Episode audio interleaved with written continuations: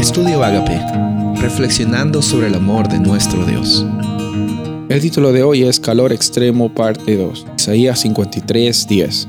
Con todo esto Jehová quiso quebrantarlo, sujetándole a padecimiento. Cuando haya puesto su vida en expiación por el pecado, verá linaje, vivirá por largos días, y la voluntad de Jehová será su mano prosperada. Isaías 53 es un capítulo muy conocido hablando acerca del siervo sufriente, un personaje que prefiguraba el Mesías que iba a ser el sacrificio para toda la humanidad, Cristo Jesús. Y habla sobre cómo es que fue tratado injustamente, cómo es que él fue inocente, sin mancha, y también cómo es que padeció por tribulaciones. Cuando tú estás pasando por fuegos tormentosos, cuando estás pasando por tribulaciones y circunstancias, que a veces eh, presionan cada esquina de tu ser, te hacen dudar muchas veces de tus propias creencias. Eh, sientes frustración porque no te gusta estar en circunstancias incómodas. Es muy probable que la pregunta que se te viene a la mente es, ¿por qué me pasa esto a mí? Y la otra pregunta que se te viene a la mente es, nadie me entiende, nadie entiende las circunstancias en las que estoy viviendo. Cuando alguien intenta eh, tranquilizarte o estar contigo, tú dices, no me entiendes, tú no me entiendes.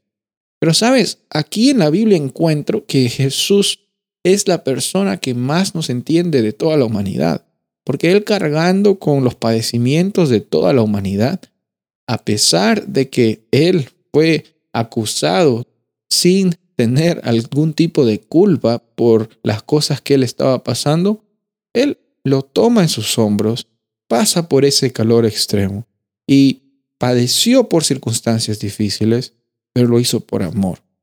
Lo hizo por ti. Cada vez que estés pasando por circunstancias que ataquen tu ser, que te hacen sentir abrumado, recuerda Jesús pasó por por padecimientos también. Él te entiende. Tú puedes conversar con él y puedes contarle sobre cómo es que te estás sintiendo. Recuerda que tus sentimientos no son dueño y Señor de tu vida, sino Cristo Jesús es el dueño y Señor de tu vida. Y Él padeció por cosas grandes, para que tú y yo tengamos una vida con abundancia. Esa vida con abundancia es una realidad que viene por lo que Él hizo por ti y por mí, porque Él hizo por todas las personas por amor.